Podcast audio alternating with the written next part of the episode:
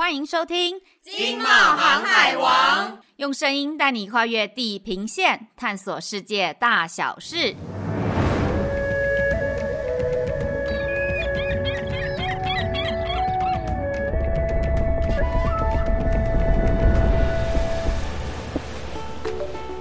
Hello，大家好，我是冒险山卓啦，我是 E，哎 E，，你盖过这个一件超过一百万的这个羽绒被吗？你再说一次，一件多少钱？几百万呢？几百万，而且不是房子，也不是车子，没有轮子。你用葡萄牙文说一次一百万。考我这个过百度了，把那个五米六，五米六，天哪！这是天价，天价，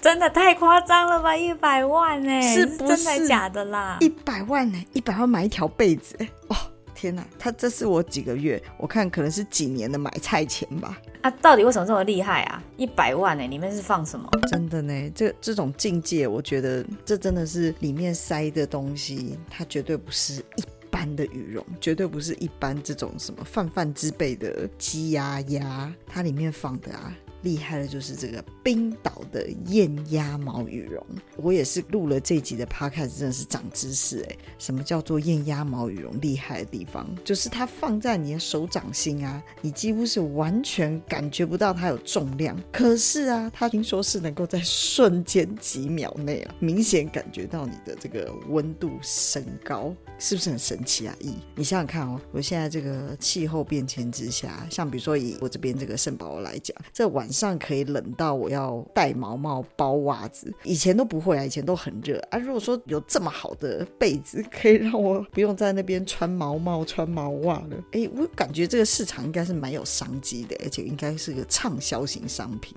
对，其实羽绒被真的非常神奇哦。就是虽然就 Sandra 刚刚有帮我们形容，就是它真的很轻，然后没有感觉，因为实际上我们两个都没有机会去拜访这个厂商嘛。然后我就有去问，就是真的有去拜访厂商的我们那个摄影师哦。然后他就非常夸张，他说真的真的，就是报道写的是真的，我真的手完全没有感觉，而且很快手就会觉得暖暖热热。所以真的这不是诈骗哦，这是真的有这么好品质的羽绒啦。那大家一定会好奇，虽然我们可能。拿不出一百万来买一条被子哈，不过大家应该还是会想好奇说，谁有办法做出这么高级的被子，对不对？那这个牌子哦，叫做合龙毛厂，就是这个合龙呢，它是从那个。大稻城起家的哦，那他最一早开始哦是在做一些回收，那其中回收布料啊，还有羽毛回收，所以这个羽毛回收就变成说他们后来一直发展到今天这个做这种高级的羽绒被的一个起始点吧。那这个他们现在哦是用的一个，就是因为这样转型，那用了一个品牌名称叫做禾龙羽长。那这个名字听起来乍听很像日本日本品牌，不是不是，就是我们台湾这个百年老店自己做的品牌。啦，这样，那它这个品牌的，就是因为我实际上没有实际去拜访过，他们其实有一些实体门市啦，那大家可以有机会，也许去试躺探看啊，这样子。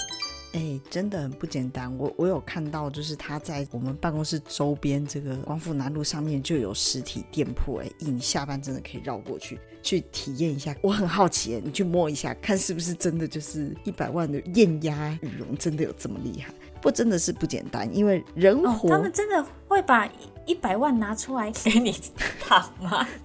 这个不知哎，但但我感觉、这个，好不好意思打断你了，可能要可能要这个下订单 哈，下订单可能对啊，对，开始准备把这个冰岛的羽绒这个进口来台湾这样子，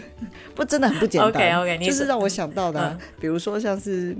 虽然说他是做这么厉害的这个羽绒被，但是背后啊，却是一个老招牌，一个非常硬朗的招牌，人活过百。就基本上就可以拿到这个总统的生日礼金啊，总统的祝贺礼就对了。所以你想想看，如果一个企业要度过一个世纪，哎。是没有那么容易的，就是不仅仅是周遭外界这个客观商业环境的一些挑战变迁啊，或者是政治啊环境的更迭啦，啊，有时候甚至还会碰到一些不可抗力，比如说你看俄乌战争，或者是这个 COVID-19 这种，就是反正哎，anyway 人祸天灾也好了哈，但是能够这个屹立不摇，而且持续这个产品生命力，你看像这个禾龙羽绒，它卖的东西就是一直。坚持羽绒方面相关的商品，这一定是有企业它很特殊的这个 DNA。对啦对啦，所以大家，我们今天其实不是要聊光只有聊一百零八万的羽绒被哦，我们要聊的是这些百年企业。说到这些百年企业，大家都想说，呃，那百年企业有哪些啊？那我先举一些国外的例子，譬如说有没有德国一个叫做默克家族，他们从街边的药局起家啊，现在他们已经跨足到医疗啊、保健啊跟电子科技这些产业。那这个就是一个例子。还有那个有没有也是很高级的法国爱马仕啊，这个也是百年企业哦。日本的龟甲。有没有酱油很好吃？这也都是百年企业哦。那这些百年企业都有一个特质，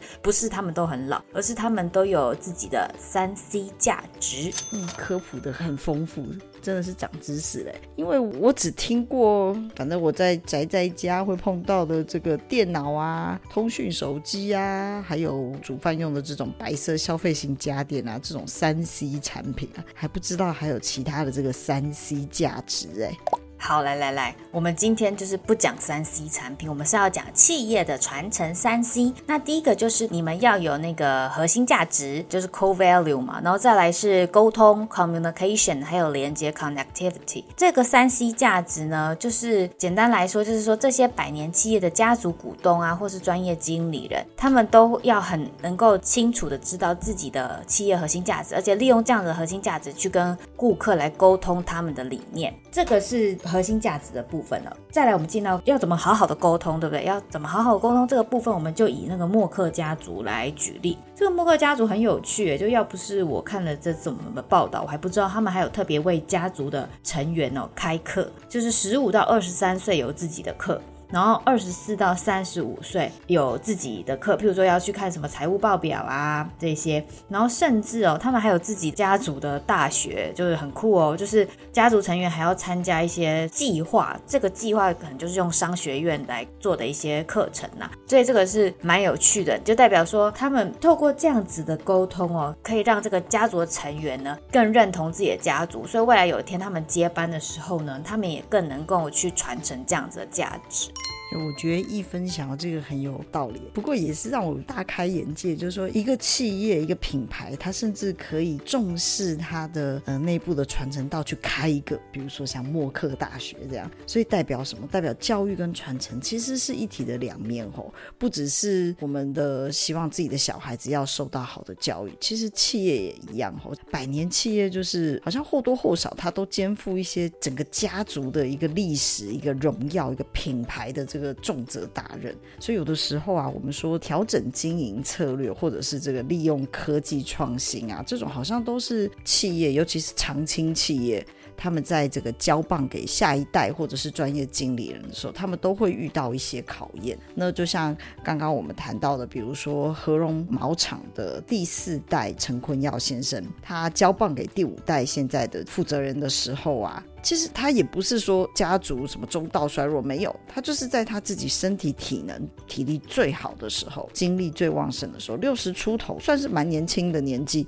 就交棒给家族内的第五代，所以让年轻人有冲劲、有想法的、有干劲的人，完完全全获得信任跟这个经验的分享。讲到这边呢，大家一定会想说，哎，好啊啊！你刚刚举默克家族是德国的，然后爱马仕是法国的，然后还有那个美国什么洛克菲勒，这都是外国的。那我们台湾呢？台湾有没有？嗯，我们来细看哦。台湾很多就是百年老店，好了，百年老店。我们先讲老店，因为他们是比较是民生用品的，什么香烛啊、糕饼啊、中药店啊这种民生必需品，的确有非常多牌子已经是。百年的时间传承了，那为什么工业用品就这边比较会有困难度的原因，是因为可能因为它在经营的风险呢比较大。那因为你要如何永续，这也是要克服的困难。那没关系，我们今天就先举一些跟我们生活也许更为贴近啊。因为如果讲到吃，大家多多少少都有点概念嘛。我们就先来聊聊，就是那个福寿实业。福寿实业大家应该知道吧？就是它是从就是做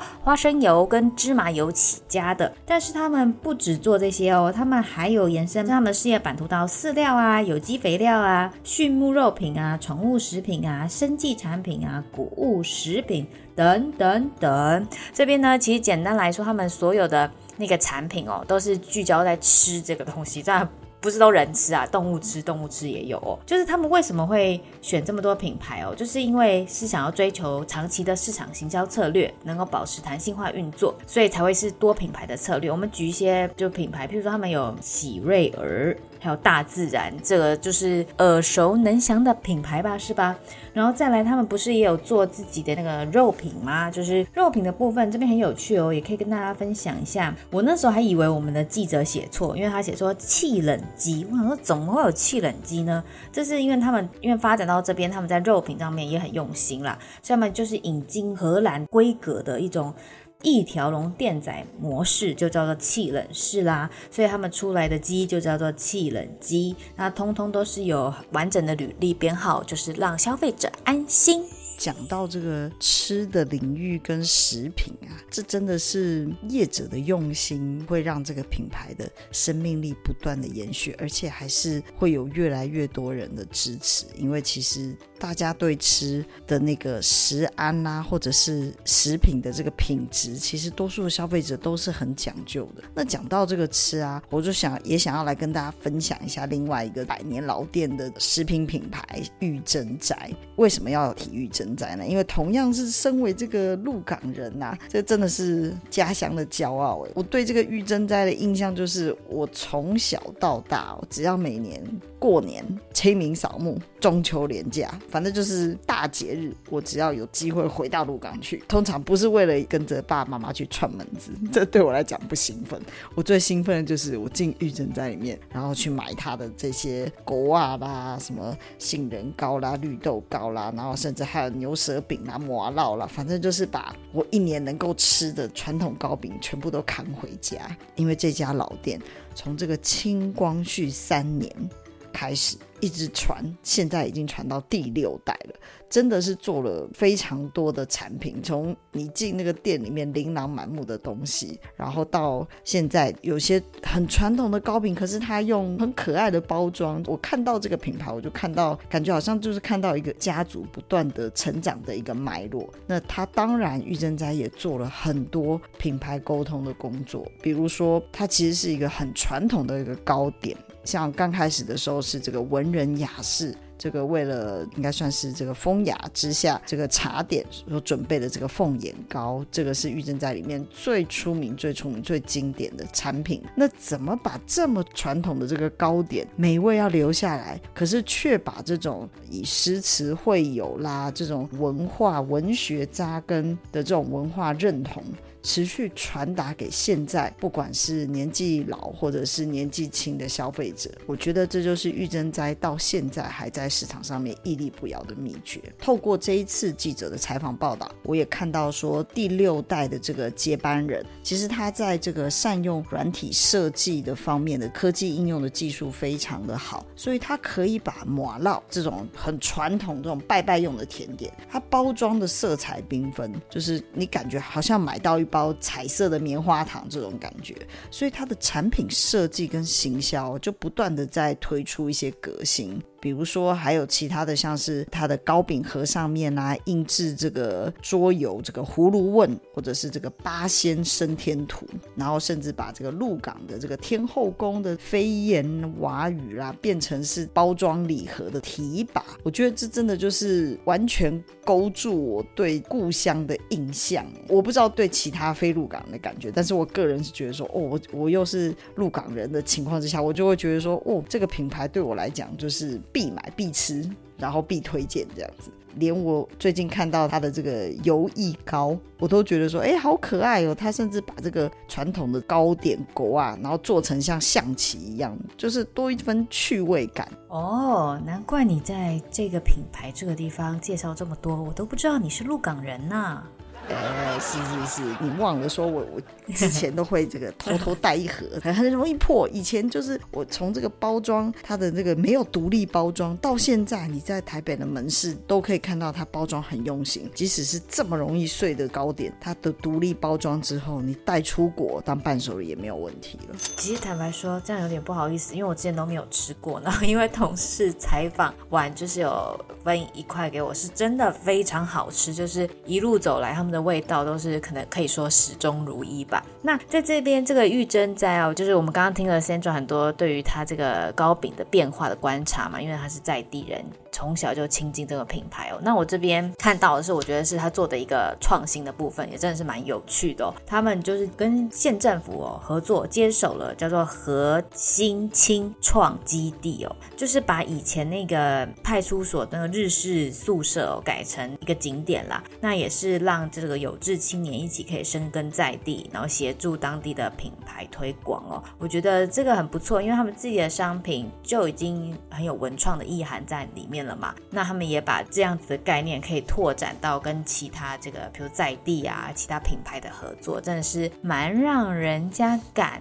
动的。那再来呢，我们还是可以再分享哦，就是酱油。酱油这个部分呢，我们这次拜访的一个酱油哦，是叫做丸庄酱油，它也是一个很棒的例子哦，可以跟大家分享。因为它是从黑豆的气作开始，那从黑豆的气作开始呢，创造环境永续的社会责任。那他们是坚持哦，用在地的豆子来做酱油，是台湾最大的气作黑豆，这个可以呈现他们对高品质的坚持啦，然后也支持在地，所以这。这个都是可以凸显出他们品牌的用心之处哦。那同时，当然碳排这个部分，他们是也是有考虑到，因为其实我并不知道，原来黑豆啊对于固碳的效果很棒哎，所以他们既没有就是国外运输这一块的运输碳排，然后是从在地契作，那又加上黑豆本身是固碳，所以是完全是一个 ESG 的企业，赞。哎，我觉得一把我们点到了一些，就是百年老店啊，它不只是产品好，而且其实它对这个社会责任，或者是甚至环境 ESG 的贡献度，我觉得这些就是优良品牌它做到一个示范的效果哈。就是我对百年老店的酱油没有说这么深的体悟，说哦，它还有 ESG 减碳什么。不过作为一个很一般的这个消费者，就说这个婆婆妈妈这个家庭主妇而言好了，对我来讲，我就是很习惯。我只要卤东西，我就是要用台湾酱。这个吃早餐，这个蛋饼啦、葱油饼啦、油条，我就是一定要配酱油膏。啊，有的时候就是真的是跟货架上面的价格没有关系耶。像我，我现在在海外买菜的话，我跑到华人开的超市，我进去我也是找台湾酱油。甜辣酱、酱油膏或者是什么黑麻油什么的，我就是调味料看到直觉很直觉就是拿台湾的，所以当我看到这个丸庄酱油在海外市场的布局相当的用心，像比如说他们在日本。中国大陆、马来西亚跟菲律宾都有很成功的这个海外的合作 partner 的案例，那也成功把台湾的酱油，有些是经过一些在地的一些口味调整啊，也把丸庄酱油有联名品牌推到海外去。所以我也相当希望啊，丸庄酱油有一天可以赶快进入我的巴西市场。你现在在许愿吗？你 好，那这样子，那这就是你的新工作，还自己派工作给你。你的工作呢，就是把我们这次报道，不光是这次报道，所有已经百年的台湾好物，就卖去南美洲，好不好？交给你了，交给你。真的，真的，为了吃，为了吃，真的，主主持为了吃，对对，非常的那个，不是只要台湾味的，都是埃及比这样子，没 有没有。我们不是只有嘉惠我们自己的自自己人，我们也是要嘉惠，就是在中南美洲的台湾人，还有希望让不是台湾人、不是亚洲人也可以认识台湾的好产品。好了，那就是其实这次的报道非常精彩哦，就是六百一十七期哦，在讲百年企业，那里面的报道非常的精彩哦。那就是刚刚我们提到的企业都在里面，那有一些细节我们没有讲那么细，希望大家可以有空可以回去看一看。那也。也许不知道，下次有机会我们可以再来做一个百年企业 Part Two 之类的。好，那就是看大家的反应喽。今天先到这边啦，拜拜。哎，欢迎大家继续锁定我们金茂航海王 Podcast，那我们就下次见啦，拜拜。